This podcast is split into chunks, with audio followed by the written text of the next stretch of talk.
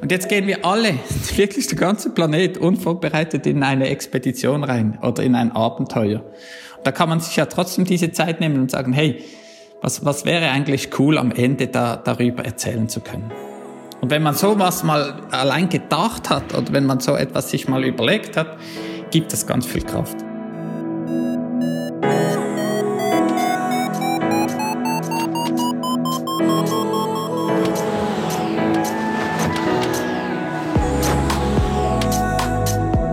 Potsglitz, der Lugleits Podcast. Geschichten aus dem Kosmos des Gleitschirmfliegens. Heute mit Thomas Dörria und Lucian Haas am Mikrofon. Der Schweizer Thomas Dörria hat sich in der Gleitschirmszene einen Namen gemacht, als er 2009 bei Kriegel Maurers erstem X-Alp-Sieg die Rolle eines Supporters ganz neu definierte. Er war nicht nur Fahrer, Koch, Wasserträger, Organisator etc. Gerade schon in der Vorbereitung war er auch Kriegels psychologischer Coach, der ihm half, die Ziele für das Rennen im Kopf in systematisch umsetzbare Aufgaben runterzubrechen. Seither ist Kriegel der Dominator aller X-Alps-Rennen und Thomas steht im Ruf, eine Art Mentalmagier nicht nur für Spitzenleistungen im Gleitschirmsport zu sein. Mit seiner Firma One Day in Interlaken hilft er heute auch anderen Sportlern, Unternehmern und Privatpersonen dabei, die Machbarkeit ihrer Visionen zu erkennen. Als ich Thomas Dörria erstmals als Gesprächspartner für eine Folge von Potsglitz anfragte, hatte ich noch die Vorstellung, mir von ihm einiges an Hintergrund und Anekdoten aus seinen X-Alps-Abenteuern mit Kriegel erzählen zu lassen. Doch dann kam das neue Coronavirus und groundete auch die Gleitschirmwelt. So entstand spontan und gemeinsam die Idee, den Fokus dieses Podcasts neu auszurichten. Denn die Corona-Krise mit all ihren Folgen ist eine Herausforderung für jeden. Und ein Mentalcoach kann damit passenden Fragen Anregungen liefern, um besser durch diese Zeit zu kommen. Natürlich dreht sich das Gespräch auch ums Gleitschirmfliegen und das nicht zu knapp. So erzählt Thomas, warum gerade manche typischen Tugenden und Erfahrungen eines Piloten jetzt so wertvoll sind es geht unter anderem darum, was das Durchstehen der Corona-Zeit mit einem Flug über unlandbarem Gelände zu tun hat und wie man da seine Zuversicht behält. Und freilich kommen dabei auch Erkenntnisse zur Sprache, die Thomas in seiner Zeit als X-Alp-Supporter zusammen mit Kriegel Maurer gewonnen hat. Thomas, wir leben jetzt in einer Zeit mit dem neuen Coronavirus die Welt ist im Krisenmodus und muss sich in ihren Freiheiten beschränken und wir natürlich auch. Wir dürfen nicht mehr Gleitschirm fliegen. Und das für eine derzeit vielleicht noch nicht mal absehbare Zeit, also wann sich das wieder verändern kann. Diese Vorstellung ist ja für viele frustrierend. Wie gehst du damit um? Also, ich weiß gar nicht, ob das für so viele Leute frustrierend ist. Ähm, für mich ist es eigentlich einfach mal spannend zu sehen, wie das Thema Veränderung, das mich sehr interessiert. Ähm, wie das jetzt funktioniert, sage ich mal ganz globalisiert. Oft gibt es ja Veränderungen, weil eine Person etwas ändern will oder weil eine Firma oder ein Sportverein sagt, wir möchten aus innen heraus etwas entwickeln und jetzt sind wir als ganzer Planet gefordert, mit dieser Neuigkeit möglichst schnell und gut umzugehen. Und es ist, es ist nicht nur ein Dürfen, wie zum Beispiel es gab ja auch viele Veränderungen, wie zum Beispiel Digitalisierung oder auch WhatsApp oder solche Dinge haben sich ja über den ganzen Planeten ausgebreitet, aber es war nur erfreulich und hatte keine Kosten. Und jetzt kommt so wie ein Thema, das den ganzen Planeten überzieht, aber es hat vor allem Kosten. Ja, aber es hat ja auch damit zu tun, zumindest auf den ersten Blick, dass wir sehr viele von unseren Freiheiten, die wir bisher sehr schön genossen haben, ein bisschen zumindest für eine Zeit lang deutlich einschränken müssen, weil es heißt, okay, du darfst vielleicht nicht mehr raus, du darfst nicht mehr auf den Berg, du darfst nicht mehr Gleitschirmfliegen gehen und sowas. Ist das nicht frustrierend? Das stimmt. Es hat sicher ganz viele Einschränkungen, aber ich glaube, diese Einschränkungen sind einfach wie so ein erster Reflex. Wenn man etwas nicht kennt, das erste, was man macht, ist bremsen. Und ich denke, dass wir jetzt all, alles stoppen, ist vielleicht nicht nur direkt mit diesem Coronavirus, sondern es sind einfach mal alle gefordert und, und dann hält man mal an. Aber ich denke, wenn jetzt jemand zu einer Einhandweltumsegelung starten würde, das würde jetzt zum Beispiel punkto Corona gar nichts ändern. Das kann er ja machen. Oder ich denke, es gibt auch ein paar Leute, die sind gerade im Weltraum oben oder in der Antarktis auf einer Forschungsstation. Da gibt es einfach wahrscheinlich diesen Corona noch nicht und die machen ganz normal weiter. Also ich denke, diese Einschränkung, die, die ist unsere Gesellschaft, weil wir gestresst sind, stoppen wir mal alles. Aber äh, ich kann mir auch gut vorstellen, dass man merkt, dass anhaltend immer zu Hause sitzen eben auch ungesund ist und man dann irgendwo wieder eine gute Balance findet. Wenn ich jetzt aber als Gleitschirmflieger hier hocke und sehe, boah, draußen bei dir scheint auch die Sonne in Interlaken, ich gucke hier raus, ich habe seit Tagen schönsten blauen Himmel. Okay, der Wind ist manchmal ein bisschen stark, aber trotzdem eigentlich so, dass du sagst, hm, man könnte vielleicht fliegen gehen. Ähm, ja, nun hocke ich aber drin. Okay, ich kann rausgehen, kann die Sonne genießen und so, aber gleichzeitig sagt, das, was mir eigentlich tief im Herzen liegt, was ich gerne will, das darf ich gerade nicht. Und ähm, ja, wie komme ich da raus? Also aus diesem vielleicht negativen Zyklus, wo ich dann sage, so, hey, Scheiße ist doch alles Scheiße. Ja. Und ich glaube, da gibt es noch ganz viel andere, die eben vielleicht Fußball haben und Fußball ist für sie ganz, ganz wichtig und jetzt gibt's wahrscheinlich nicht mal die nächsten drei Monate oder so Fußballspiele. Ja, das ist schwierig.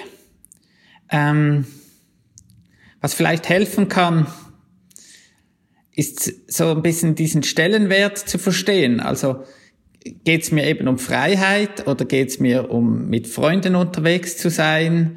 Und kann ich das eben auch, wenn ich, ich weiß nicht, mit meinen Fliegerfreunden ein, ein, mich virtuell austauschen oder kann ich meine besten Flüge sagen, okay, jetzt kann ich zwar nicht fliegen, dafür habe ich endlich mal Zeit, meine tausend Fotos zu einem guten äh, Dokument zusammenzustellen ich glaube, das Fliegen ist ja so verrückt, weil es uns sehr berührt und begeistert. Und vielleicht kann man aber auch diese Begeisterung mal in diesem Frühling ähm, auf eine andere Form zelebrieren.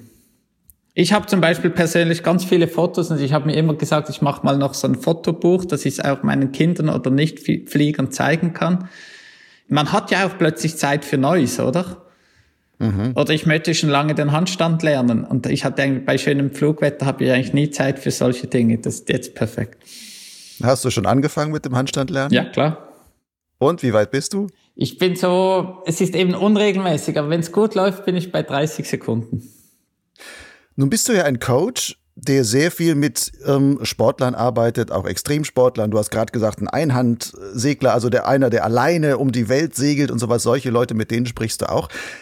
Gibt es denn Sachen, wo du sagst, aus dieser Denke des Sportlers, des Extremsportlers heraus, gibt es da Sachen, aus denen man was lernen kann, was man in die jetzige Zeit mit diesem Coronavirus übertragen kann oder was man aus dem Denken des Extremsportlers heraus ähm, ja nützlich in diesen Alltag reinbringen kann? Ja, ich würde sogar sagen drei Dinge. Und das eine ist, fast, eigentlich praktisch alle Natursportler, die ich kenne, sind sehr gut in Selbstführung. Also die können sich selber gut managen. Sei das in Kleinigkeiten wie regelmäßig essen oder dass sie sich selber gute Saisonziele setzen. Und ich glaube, wie man sich selber führt, das ist etwas gerade jetzt mit Homeoffice oder auch selbstständig Erwerbende, die nicht wissen, wie gehe ich jetzt mit all diesen komplexen Themen gleichzeitig um. Das kann man ganz viel davon lernen dann denke ich, sind viele Natursportler sehr gut im Wechseln von Jammern zu Anpacken. Die jammern auch, aber relativ kurz, vielleicht, vielleicht auch im Sturm nicht so viel Zeit hat oder weil man oft auch alleine ist in der Natur und gar keiner zuhört. Wie kommt man von diesem Opferhaltung in ich, ich laufe wieder los oder ich mache was?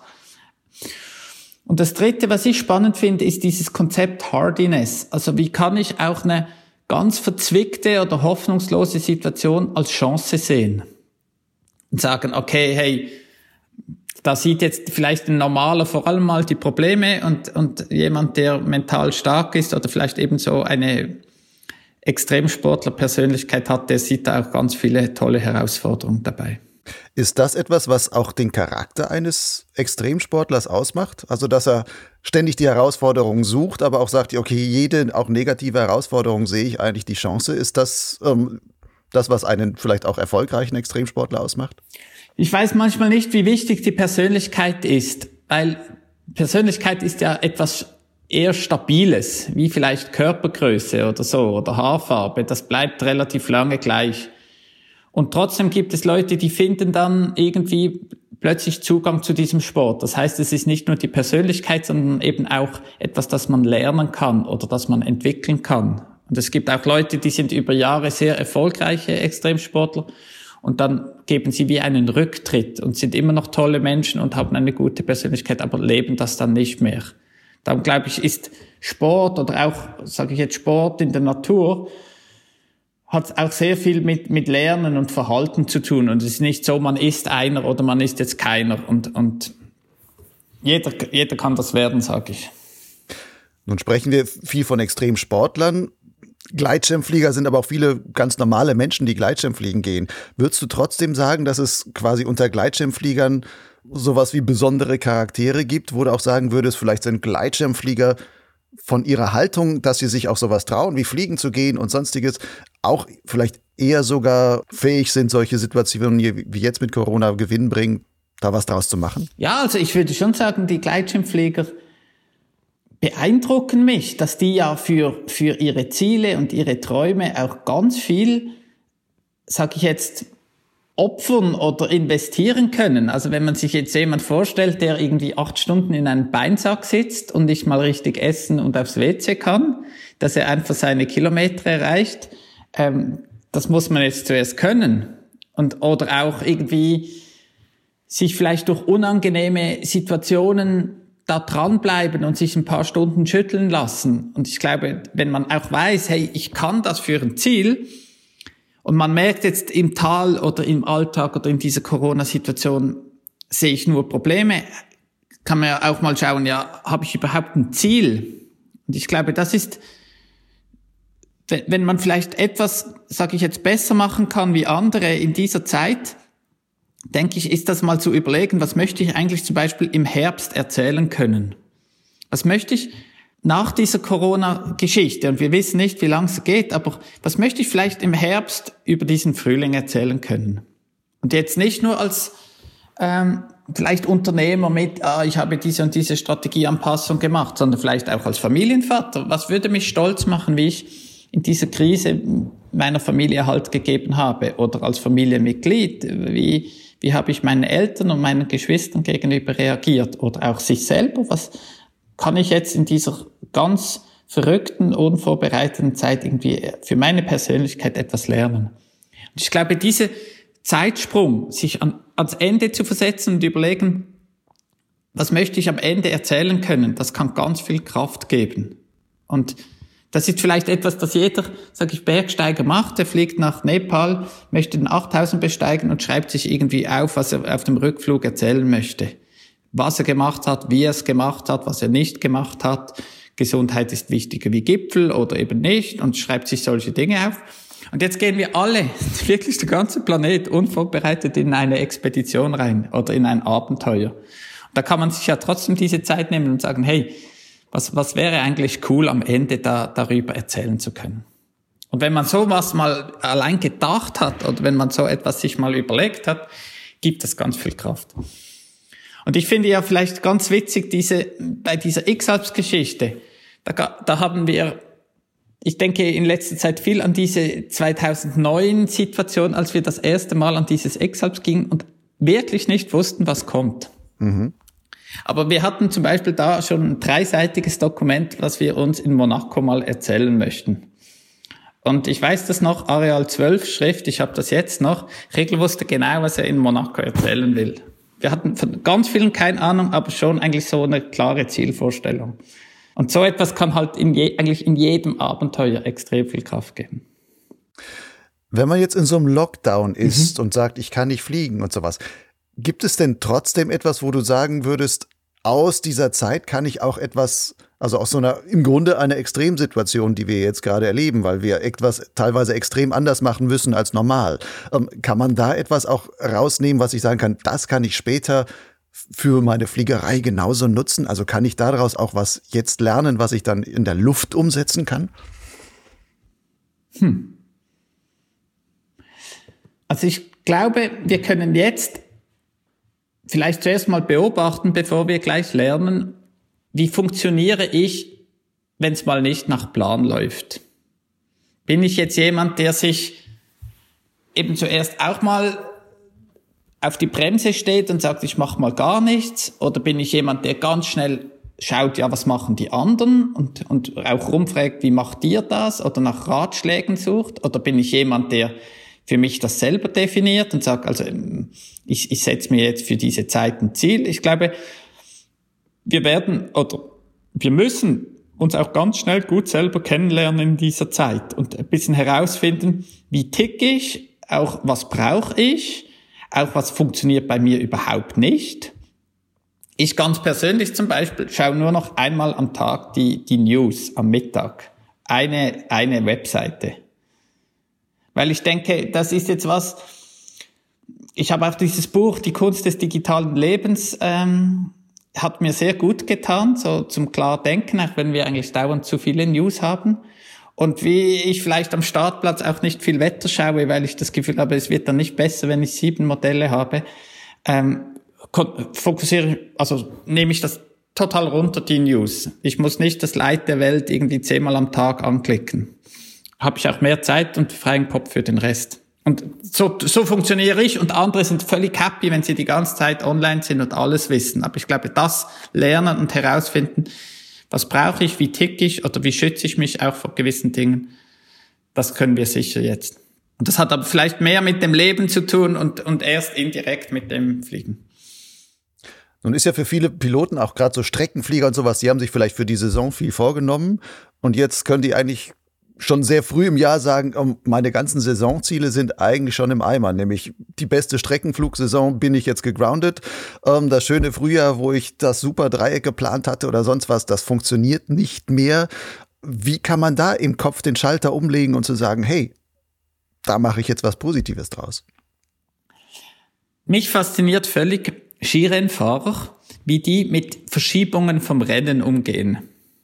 Da steht man am Rennen, isst irgendwie schon um 5 Uhr Frühstück, weil man weiß, man sollte die Kohlenhydrate zwei Stunden vor der Belastung essen oder drei Stunden und so. Steht man am 9 am Start, hat irgendwo einen Nebel, kommt der, der Renndirektor, sagt, Start ist für eine Stunde verschoben. Und da gibt's solche, die fallen wie aus den Wolken raus, weil sie irgendwie schon im Kopf in diesem Tunnel, in diesem Wettkampf-Countdown waren.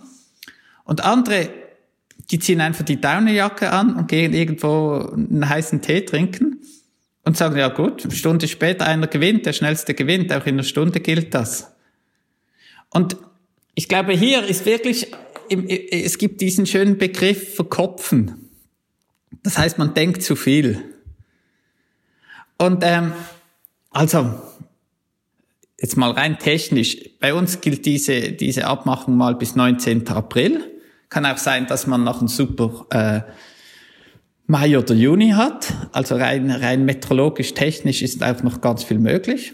Und das andere, dass man halt eben Ziele hat und das klappt jetzt nicht, da denke ich, äh, können wir das auch ein bisschen reframen und sagen, hey, was haben wir für Luxusprobleme als Gleitschirmflieger? Alle professionellen Olympiateilnehmer, die haben jetzt hart trainiert, im November Aufbautraining gemacht, für das sie die Muskeln im 21 brauchen.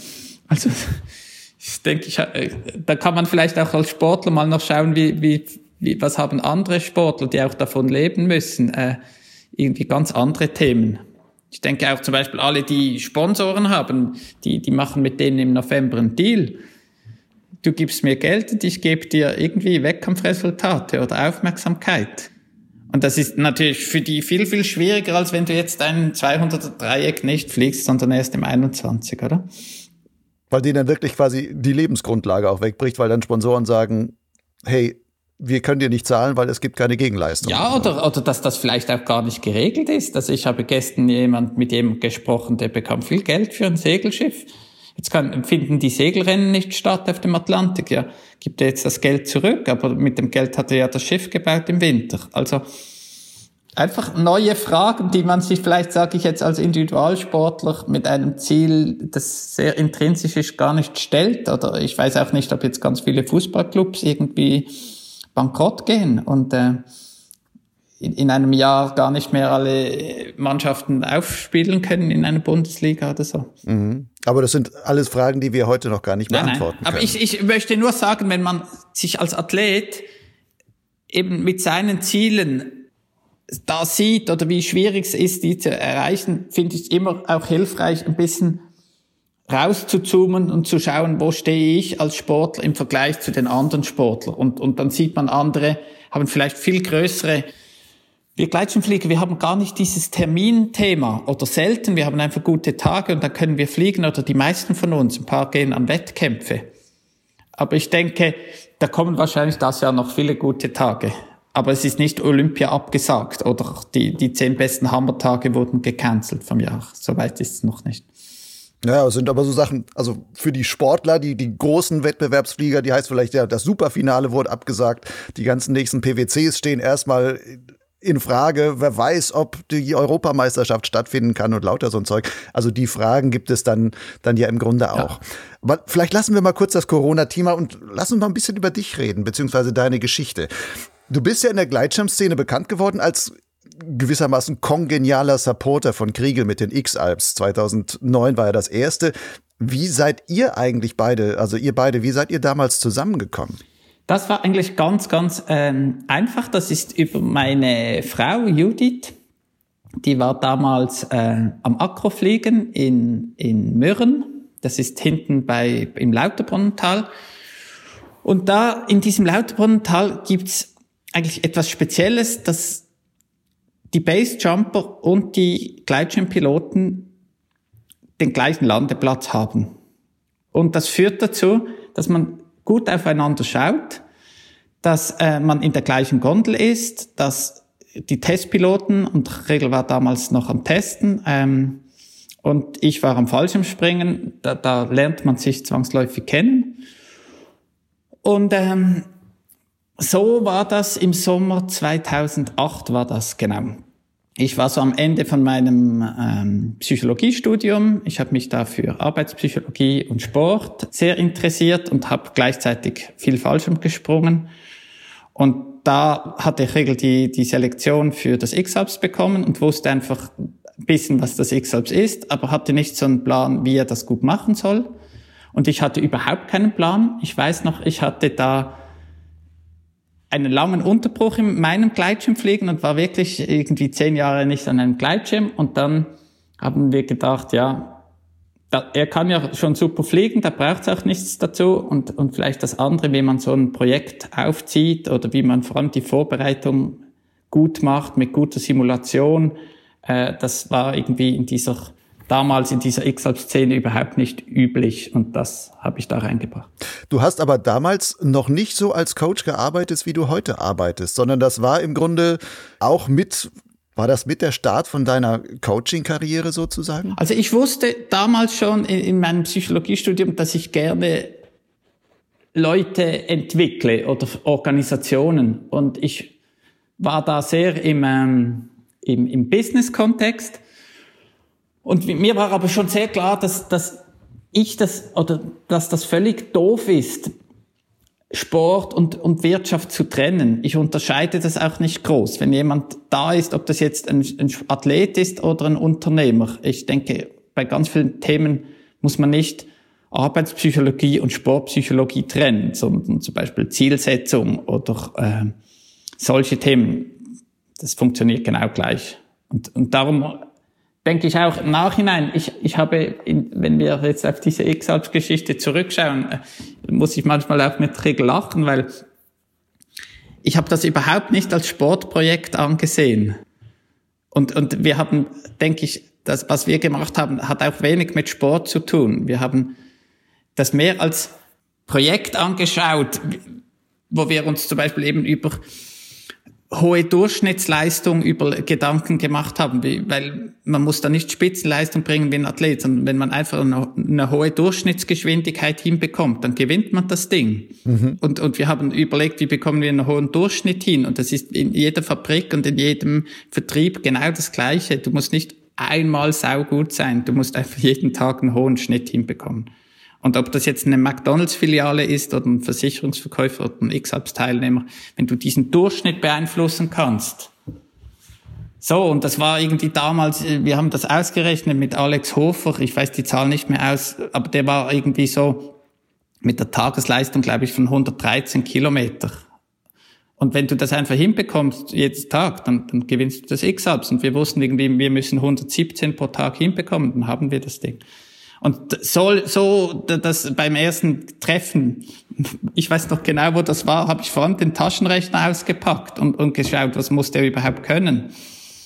Und wir hatten diese Kennzahlen und haben über diese Zahlen eigentlich dann das ganze Ding aufgebaut. Sind das die Sachen, die du reingebracht hast, oder kam der Kriegel selber auch und hat gesagt, du, ich glaube, ich muss an meiner Durchschnittsgeschwindigkeit arbeiten, oder sind das halt die Ideen, die du von deiner Psychologie her dann damit reingebracht hast und wo du eigentlich Kriegel quasi damit auf den Weg gebracht hast, dass der in diese Richtung auch viel, viel denken kann. Ja, es, ich würde sogar sagen, es gibt dann eben noch etwas Drittes. Ich wusste ja gar nicht, was ist gefragt. Also ich denke, wir haben zusammen uns, und ich denke, das ist das Wichtige, es gibt, in einem Team gibt es immer den einen, den anderen und dann gibt es eben noch das Team. Und so wie man in einer guten Band vielleicht nicht sagen kann, wer hat jetzt das Lied erfunden, sondern man hat halt zusammen gejammt. Ich, ich wusste am Anfang gar nicht, was, was, was ist eigentlich sein Ziel oder was, was ist gefragt. Und das haben wir wie rausgefunden zusammen und dann konnte ich halt schon, ich sage jetzt im, im Operationalisieren, also im Umsetzen von einem Ziel, da gibt es ganz viel Wissen und da gibt es, denke ich, auch während jetzt einem Rennverlauf oder auch während einem Gleitschirmflug gibt es ganz viel Möglichkeiten, das hochzuhalten. Also wenn man zum Beispiel so ein individuelles Erfolgscockpit hat, oder ich weiß auch noch sehr gut, Seiko Fukuoka wollte in Australien das erste Mal 400 Kilometer fliegen. Und da weiß ich noch, ist sie bei uns im Büro in ihrem Gurtzeug gehangen und wir haben da entwickelt, wie kann sie zehn Stunden einen 40er Schnitt fliegen. Weil das ist eigentlich das Thema, oder?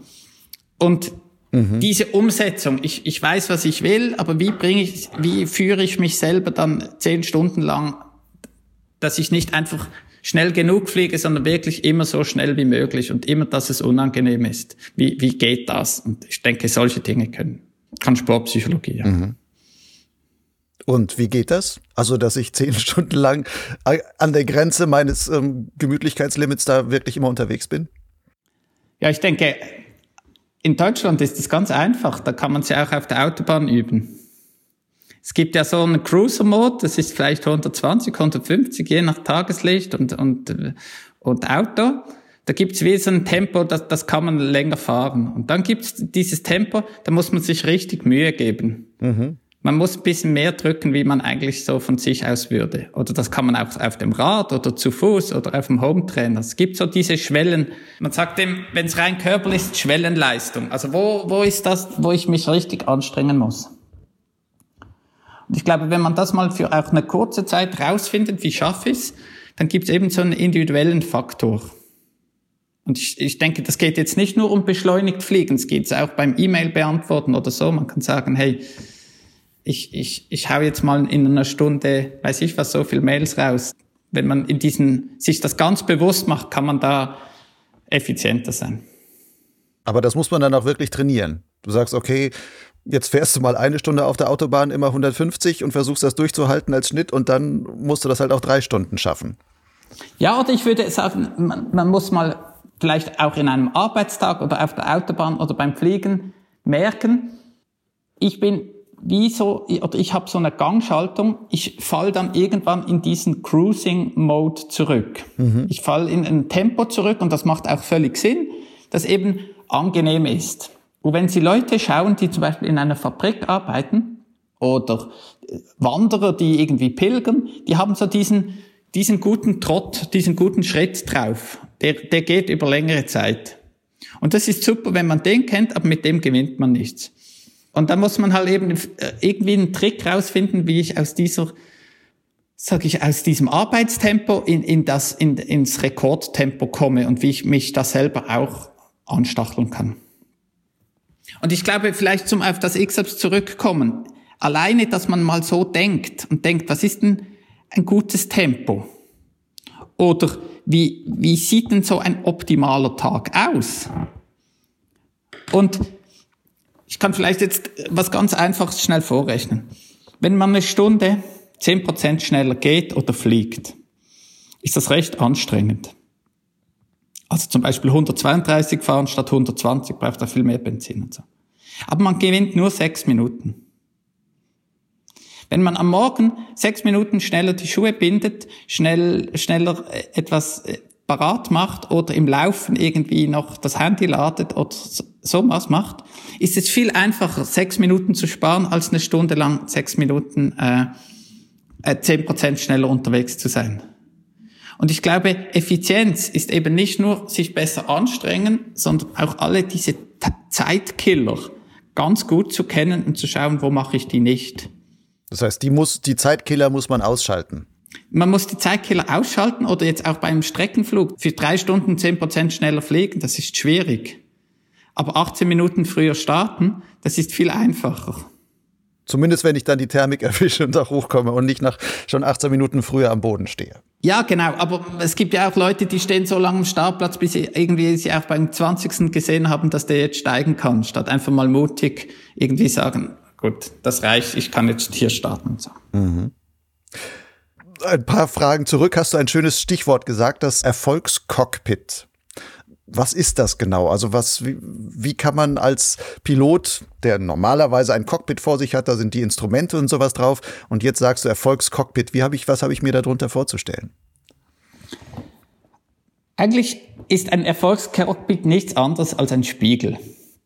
Weil wir wissen die ganze Zeit, wie es unseren Geräten um uns herum geht. Ich weiß, wie viel Strom mein Telefon hat. Ich weiß, wie viel Benzin mein Auto hat. Ich weiß irgendwie, wie viel Empfang mein GPS hat. Ich bekomme immer Rückmeldungen über Geräte über mich. Aber ich weiß oft nicht, wie geht es eigentlich mir. Mhm. Und ein Erfolgscockpit ist, dass man sich in einem Coaching überlegt, welche drei, vier Dinge möchte ich über mich wissen. Zum Beispiel kann das sein, ähm, wie viel Energie habe ich? Wie fit bin ich? Ich werde morgen äh, in einem Coaching für Leute im Spital jetzt für die nächsten 100 Tage, die werden über das Thema sich jeden Morgen kurz überlegen. Wie fit bin ich eigentlich, oder? Dann kann es ein, aber auch eine Rückmeldung gehen, bin ich jetzt eigentlich mit dem Kopf unterwegs? So wie bei einer Gangschaltung. Ich weiß immer, wenn ich beim Autofahren schaue, in welchem Gang bin ich weiß ich das. Beim Fliegen gibt es aber Leute, die sind manchmal mega viel am Überlegen und manchmal schalten sie den Kopf ab und sie fliegen eigentlich mit dem Herz oder, oder der Intuition. Und ein Erfolgscockpit ist eigentlich die Idee, ich überlege mir mal, wenn ich eine Maschine wäre, welche drei, vier Anzeigen muss ich wie haben, dass ich in meiner besten Version unterwegs bin. Und spannend ist ja, ganz viele Leute haben eine Sportuhr. Auch wenn man jetzt zum Beispiel beim Marathon läuft oder im Alltag, die wissen zum Beispiel, wie schnell schlägt mein Herz. Leute, die Diabetiker sind, haben ein sehr gutes Gefühl, wie, was ist mein aktueller Blutzuckerwert. Mhm. Aber wie es mir mental geht, bin ich zum Beispiel cool drauf oder gestresst. Das wissen die wenigsten Leute. Das wissen zum Beispiel Leute, die an der Börse handeln. Die wissen das gut, weil die auf das geschult werden. Oder auch gewisse Airline-Piloten, die wissen, ob sie mit der Rückenlehne anlehnen oder im Stress eben den Oberkörper nach vorne nicken. Aber sage ich jetzt ein normaler Gleitschirmpilot, der macht einen riesen Unterschied, wenn der sich auch schaut, wie geht es eigentlich mir. Sollte man das dann quasi vor jedem Flug machen? Vor dem Start sagen so, hey, ich gucke auf mein Instrumentending, sage, okay, Ding ist geladen, GPS-Empfang ist da, XC-Track läuft und sonst was und dann sagen so, was macht mein Hirn so ungefähr? Wie voll ist das oder beziehungsweise welchen, welche Energiestatus habe ich selber mit meinem Körper und so? Das ist eine ganz gute Frage. Ich glaube, sich am Start so einen kleinen Moment von, vom eigenen Bewusstsein zu nehmen, bringt extrem viel. Und ich denke, da geht es nicht mal nur um mentale Aspekte, da geht es auch zum Beispiel um das Thema, bin ich satt? Bin ich voll? Habe ich genug gegessen und getrunken? Oder da geht es auch um Dinge, muss ich noch aufs WC? Oder ganz banale Dinge. Mhm. Und im Stress vergisst man das alles. Und dann gibt es sicher noch so zwei, drei Fragen, die sehr viel zur Klärung beitragen können. Zum Beispiel, muss ich heute irgendjemandem etwas beweisen? Mache ich den Flug für mich und, und es ist gut, wenn ich zufrieden bin? Oder bin ich in einer bewussten oder unbewussten Wettkampfsituation? Muss ich jetzt meine Kollegen schlagen oder ist heute auch noch Clubmeisterschaft oder habe ich ein Problem, wenn ich das heute irgendwie in Contest reinlade und nicht diese und diese Zahl dort steht? Also für wen mache ich's? Und ich denke auch, wenn man das weiß, hey, heute will ich es allen zeigen, ist das sehr nützlich, wenn man das sich wie klar macht. Weil man dann auch anders fliegt? Ja, oder weil das zum Beispiel einen riesen Einfluss hat ähm, auf, auf die Entscheide oder auch auf die Motivation, weil es gibt, ich kenne ganz viele Leute, die berichten mir immer, sie finden es so schlimm mit der Thermik und es schüttelt dann so. Und dann kann man ja fragen, warum tust du dir das an, oder? Mhm. Weil wenn die das wissen, warum sie es machen, können sie sich ja auch viel freier entscheiden. Ob sie es machen wollen. Man kann ja sagen, nee, ich, will ich das? Aber wenn man gar nicht weiß, warum man es eigentlich macht, oder muss man das jetzt aushalten, weil die anderen das auch haben, dann wird das sicher wichtig. Und vielleicht auch in anderen äh, jetzt Tätigkeiten, zum Beispiel in der Schweiz gibt es relativ viele Unfälle in den Bergen. Also das sind drei pro Woche. Drei tödliche Unfälle pro Woche. Und bei diesen Bergunfällen ist ganz spannend, auch bei Lawinenunfällen, dass es selten am Wissen liegt. Die wussten immer, dass es gefährlich ist, aber aus irgendeinem Grund wollten die das machen. Mhm. Und ich denke auch beim Gleitschirmfliegen, wenn man ganz klar ist, was ist meine Motivation, was ist mein Antrieb, wie geht's mir, äh, dann ist man im Kopf viel freier, weil man sich diese schwierigen Fragen schon am Tal, äh, im Tal oder am Boden gestellt hat und sie nicht einem reinfunken dann oben beim Fliegen. Gibt es denn auch Fragen, die ich mir auch während des Fliegens stellen sollte? Ich meine, das eine ist jetzt quasi vor dem Start und du sagst so, ich mache mal quasi Instrumentencheck und ich mache meinen Mentalcheck für mich selber. Welche Fragen sind vielleicht im Flug auch noch wichtig, die man sich darstellen könnte? Ich weiß jetzt einfach von ein paar Leuten, was bei ihnen gut funktioniert. Eine gute Frage ist, bin ich in diesem idealen Leistungszustand? Das war zum Beispiel letzten Sommer bei Patrick von Kernel auf dem Vario. Einfach so eine Frage. ILZ, oder? Also bin ich im idealen Leistungszustand und wenn er merkt, nein, ich bin nicht, kann er es ja irgendwie ändern. Also das kann man auch üben, dann entweder ein bisschen Gas runternehmen oder mehr essen oder besser durchatmen oder irgendwie verstehen, was ihn jetzt hindert, mit frei, frei rumzufliegen. So. Dann gibt's andere Leute, die, die, da hilft eigentlich schon so das Thema Atmung und Entspannung die sind einfach chronisch ein bisschen zu angespannt. Also wenn die immer wieder zum Beispiel sich darauf achten, die, die Hände zu lösen am Griff oder mit dem Rücken wirklich entspannt im Kurzzeug zu sitzen, dann sind sie einfach cooler drauf und fliegen entsprechend besser. Und ich glaube, das ist das ganz Spannende am Mentalen. Da funktionieren Leute sehr individuell. Also wenn man jetzt zum Beispiel an einem Startplatz schaut, hat wahrscheinlich jeder andere Schuhe an, oder?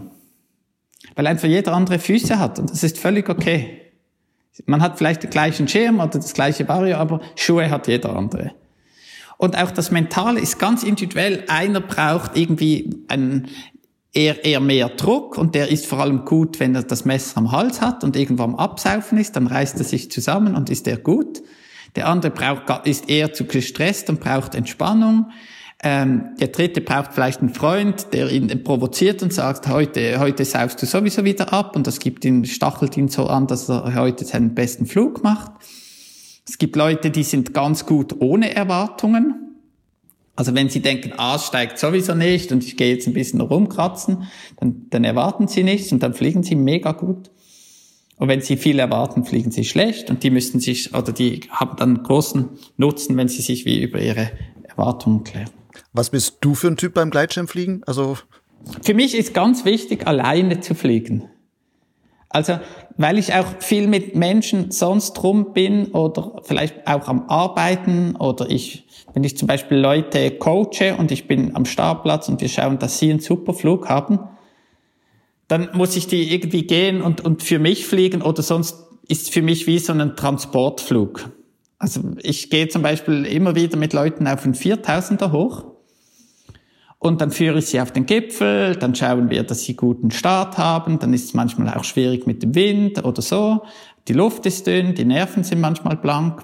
Wenn die dann alle in der Luft sind und ich als, als letztes starte, dann setze ich mich meistens noch zehn Minuten hin, dass es wie auch mein Flug wird. Weil sonst bin ich so in einem Dienstleistermodus und, und fliege einfach so wie ich. Ja. Und am liebsten laufe ich eigentlich alleine an den Startplatz und auch und fliege für mich alleine. Dann, dann kann ich gut fliegen. So. Nun bist du ja Coach und ähm, nimmst diesen Coach quasi, du nimmst dich ja selber immer mit. Also wie viel bist du auch in dieser Psychologie und diesen Fragen und Zielsetzungen und sonst, also diese ganzen Tipps, die du für andere hast. Ähm, inwieweit steht dann quasi immer der kleine Thomas neben dir, also dieser Psychologie-Thomas, der dich, also wo du dich selber coach? Passiert dir das auch ständig? Nein, ich kann das recht gut abschalten. Also ich kann es zum Beispiel auch gut abschalten zu Hause am, am Tisch mit den Kindern.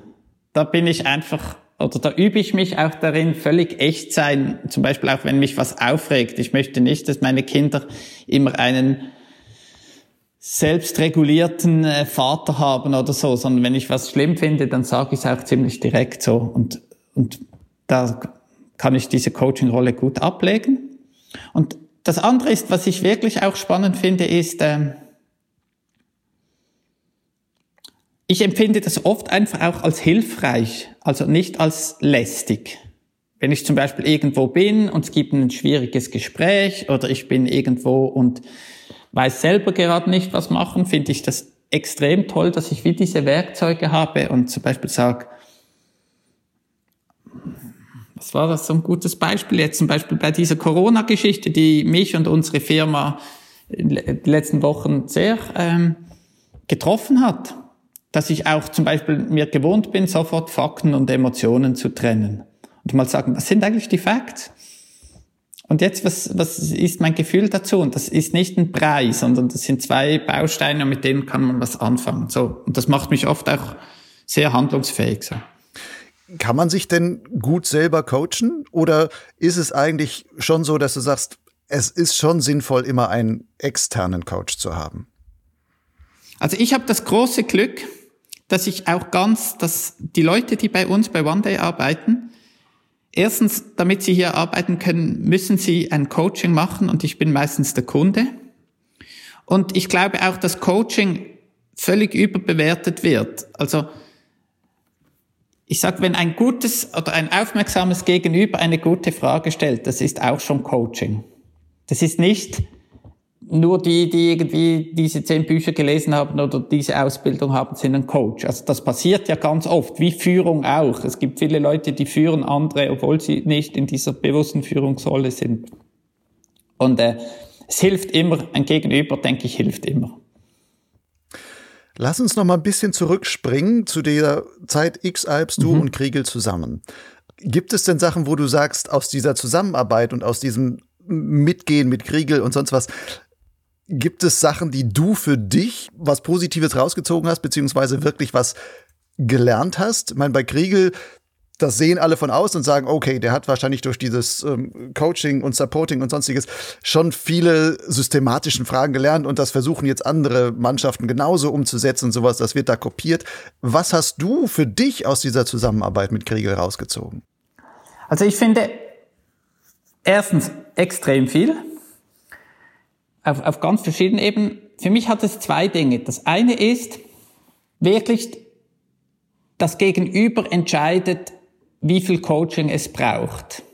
Du kannst eine riesen Werkzeugkiste anbieten, aber der andere braucht vielleicht gar nichts oder einen Schraubenzieher oder nimmt sich wie was raus. Und ich glaube, das ist für mich nochmals, auch zum Beispiel 2011 war das, wo das Wetter so schlecht war, war wie mir nochmals klar, man muss es immer so organisieren, dass der Athlet oder eben der Kunde, der wählt, was er braucht und ob er überhaupt was braucht. Man kann nicht jemand einfach becoachen, obwohl der jetzt einfach sagt, alles ist gut. Ich, ich laufe jetzt diese Straße lang und finde es scheiße. Und das ist jetzt auch okay, dass ich scheiße finde. Ich muss jetzt nicht gute Laune dabei haben und so. Und das, das wie man auch diese, dies, das zur Verfügung stellt, ohne dass es aufdringlich ist, denke, da haben wir auch selber extrem gut gelernt wir hatten da so, ähm, auch dann 2003, als es so schnell ging, in diesen sechs Tagen, da hatten wir ein gutes System. Ich hatte verschiedene Hüte und Regel konnte eigentlich wählen, was er von mir möchte, ob er mich als Bergführer möchte, ob er mich als Coach möchte, ob er mich als Taktiker möchte oder einfach als Kumpel. Und indem wir eigentlich so diese jeder hat ja verschiedene Rollen in diesem Rennen, indem wir das eigentlich gut organisiert haben. Ich glaube, das war ein, ein guter Punkt. Und das Zweite, was ich wirklich auch jetzt äh, 2015 nochmals gut gelernt habe, ist, das eine ist das Team und die zwei machen dieses X-Alps. Und das andere ist das ganze Projekt und das ist eben eine Dreiecksbeziehung. Es gibt die, die Rennorganisation, es gibt den Athleten und es gibt das Support-Team. Und man muss nicht die Beziehung zum, zum Athleten und dort die Leistung maximieren, sondern man muss dieses ganze Dreieck gut bauen. Weil da gab es zum Beispiel im Rennen auch die Drohung von einer Disqualifikation und da bekamen wir auch eine Zeitstrafe und so. Und das war dann in diesem Dreieck eigentlich der Ecken, die Organisatoren und die Athleten. Und da muss man dann wie auch überlegen, moderiere ich jetzt diese Beziehung, damit die jetzt nicht streiten?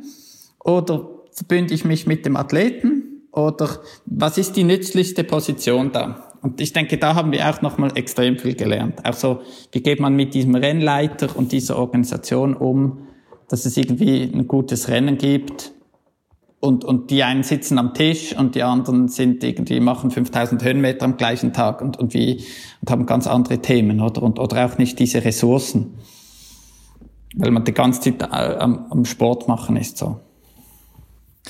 Dann habt ihr ja 2015 nach dem Rennen, das war glaube ich November, habt ihr dann verkündet, ah, wir hören auf, wir sind nicht mehr dieses Supporter-Team oder was heißt Supporter-Team, das Team Suites 1 und alle haben gedacht, boah, das Dream Team ist kaputt, warum auch immer. Was war der Auslöser? Warum habt ihr damals gesagt, wir wollen nicht mehr? Für mich war ein Hauptding, man kann, ich kann mich nicht ewig verzetteln. Also ich hatte damals dann zwei Kinder, unsere Firma One Day ist extrem gewachsen. Ich, wir haben bei, im 15 auch gesehen, hey, das ist mega schwierig, bei diesem X-Alp sehr gut zu sein, wenn man irgendwie nebendran noch ganz andere Dinge hat. Und wie viel Zeit kann man da auch irgendwie reinbuttern? Und ich da so ein Punkt war, wo ich gesagt habe, ich glaube, ich habe das X-Alp jetzt ein bisschen gesehen. Äh, und, und wie lieber einen sauberen Schluss auch kommunizieren und dann kann Regel einen neuen Supporter suchen und ich kann mich auf unsere Firma und, und andere Athleten konzentrieren. Es wurde einfach zu viel.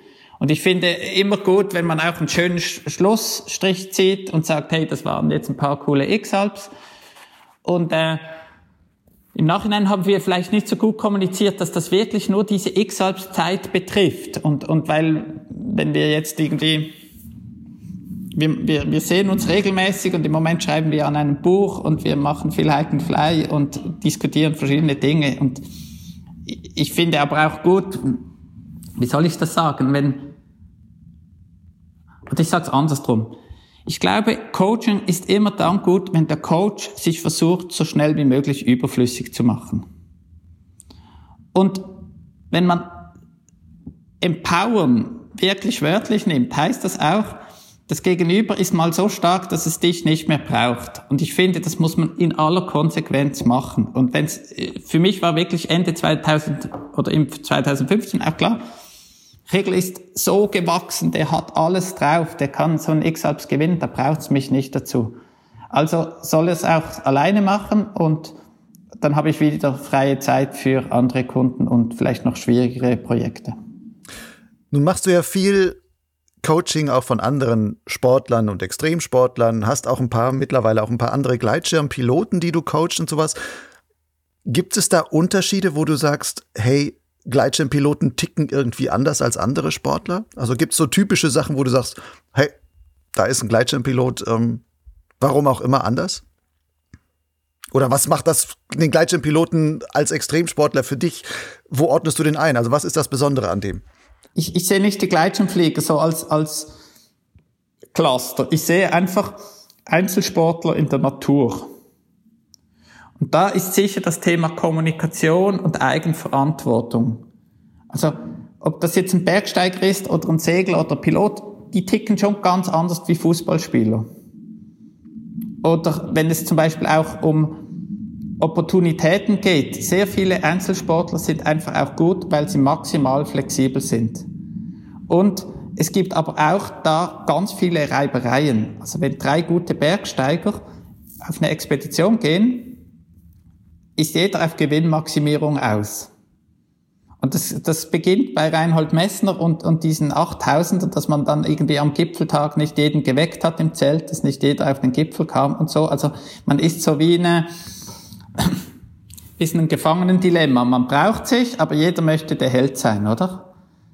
Und dann sind, gehen Leute zu dritt auf den Berg, aber jeder macht äh, auf seinem Instagram ist er alleine auf dem Gipfel und so. Also da gibt's verrückte Geschichten, oder? und ich denke einfach, diese Gleitschirm, die, diese Gleitschirmflieger, die haben schon früh gelernt, wenn der andere absauft, ist das sein Problem, da, da mache ich mein Ding weiter. Und, und während in anderen Sportarten das viel klarer ist, man muss schauen, man beginnt, es, es, es gibt viel mehr so dieses soziale Gefüge und auch die Kommunikationskompetenz. Dafür, und das beeindruckt mich, Gleitschirmflieger sind extrem zuverlässig.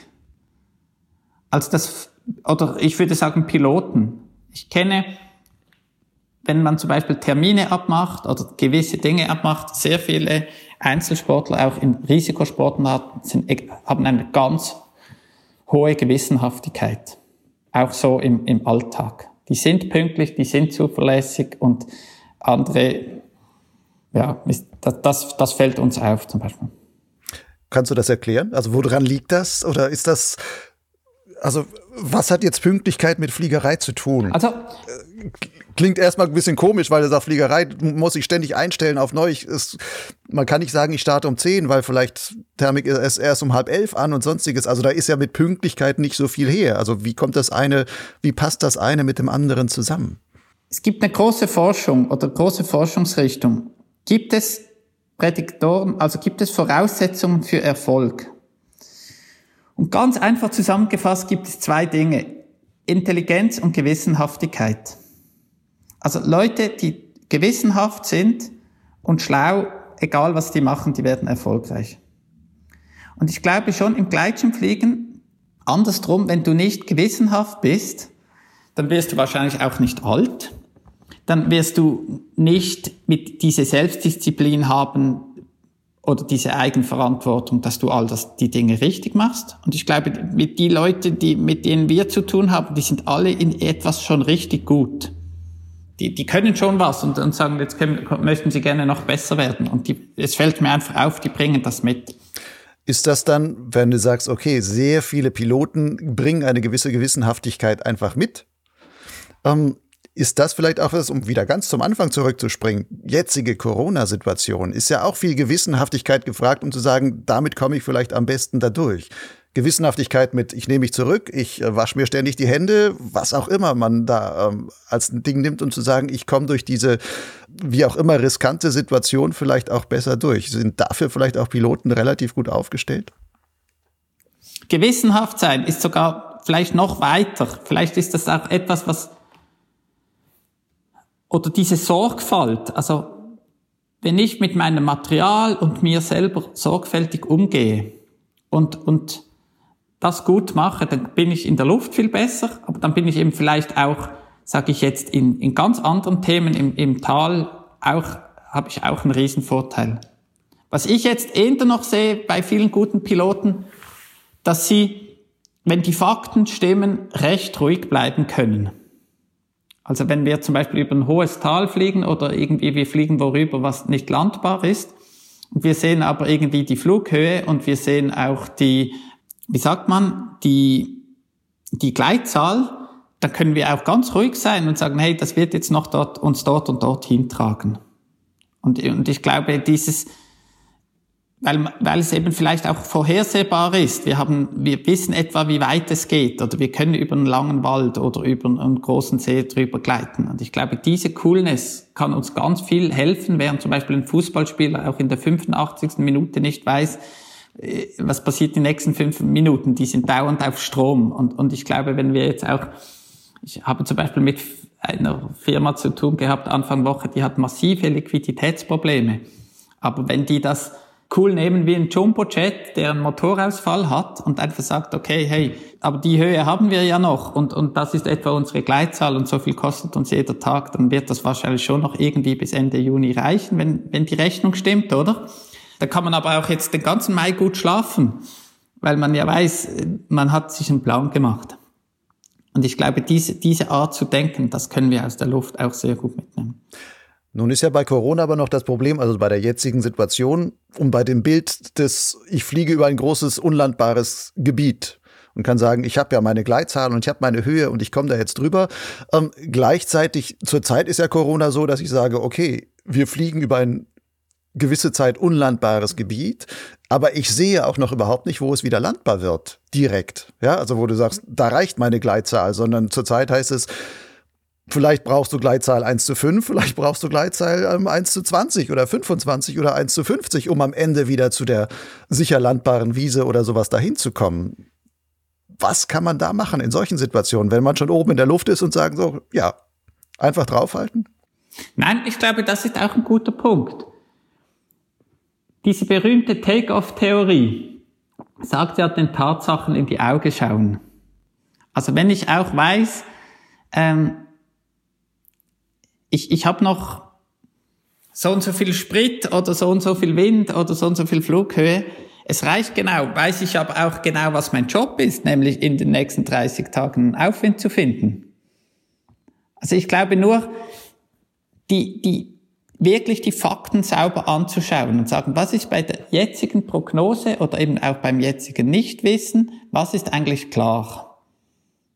Und dann sagen, Stand heute mit diesen Informationen habe ich etwa dieses Szenario und ich denke jetzt nicht über das Thema Krankheit, sondern ich denke jetzt über das Thema Wirtschaft oder die wirtschaftlichen Auswirkungen von der Corona. Weil sobald ich einen Plan habe, auch, wenn der mega tough ist, weiß ich, in welche Richtung meine Anstrengungen gehen müssen. Und wenn ich gar keinen Plan habe, weil ich nicht, nicht mal den, irgendwie den Mut habe, den Tatsachen in die Augen zu schauen, dann wird es eben richtig stressig. Das heißt auch, um beim Fliegen zu sein, es kann sein, ich bin jetzt in einer Situation, wo ich vielleicht an einem Prallhang bin, ich kann mich gerade noch halten, ich will eigentlich vielleicht weiterfliegen, aber jetzt erst einmal heißt es, ich beiß mich hier fest und fliege nur so lange hin und her und hoffe, dass irgendwann die nächste Thermik noch kommt. Ich kann aber nicht absehen jetzt, wann sie eigentlich wirklich kommt, aber ich muss da halt Durchhaltekraft, Resilienz zeigen oder was auch immer. Ja, genau. Und ich glaube, das ist ein schönes Bild wenn ich es schaffe, mich auf das zu konzentrieren, was ich beeinflussen kann. Wenn ich eben zum Beispiel sage, die, die Sonne ist nicht da oder die Thermik nicht ist da, aber was ich jetzt machen kann, ist entweder toplanden gehen und warten oder ich kann hier einfach noch eine halbe Stunde sorgen und ich konzentriere mich auf das, dann bin ich wieder bei mir. Dann bin ich bei, bei dem, was ich beeinflussen kann. Ich kann dann auch sagen, jetzt sorge ich noch links und rechts und dafür esse ich mal in Ruhe mein Sandwich oder mache ein schönes Foto. Und dann bin ich in meiner Stärke oder in meinem Thema und bin am Tun. Während das Gegenteil ist ja, ich sorge mich um Dinge, die ich nicht beeinflussen kann, was mich früher oder später in, in so eine Opferhaltung, Mindset reinbringen wird. Ich bin Spielball von, von irgendetwas, das ich nicht steuern kann. Und das ist das, was beim Mensch sehr viel Stress auslöst. Gut, Thomas. Ich würde sagen, das ist ein guter Abschluss, um damit die Leute in dieser Corona-Zeit jetzt einfach damit weitergehen können und das als Gedanken ins, wie kommen sie soren quasi, ähm, können sie jetzt durchhalten, um dann demnächst wieder die nächsten wirklichen Höhenflüge anzutreten. Ich danke dir für dieses super interessante Gespräch. Ich gehe davon aus, dass viele Leute sich daraus was rausziehen können und ähm, ja, wünsche dir auch bald wieder durchstarten mit anderen Projekten, die dann bei dir noch alle anstehen. Sehr gerne, sehr vielen Dank auch für die spannenden Fragen und lieber Gruß aus der Schweiz hier aus Interlaken. Dank dir.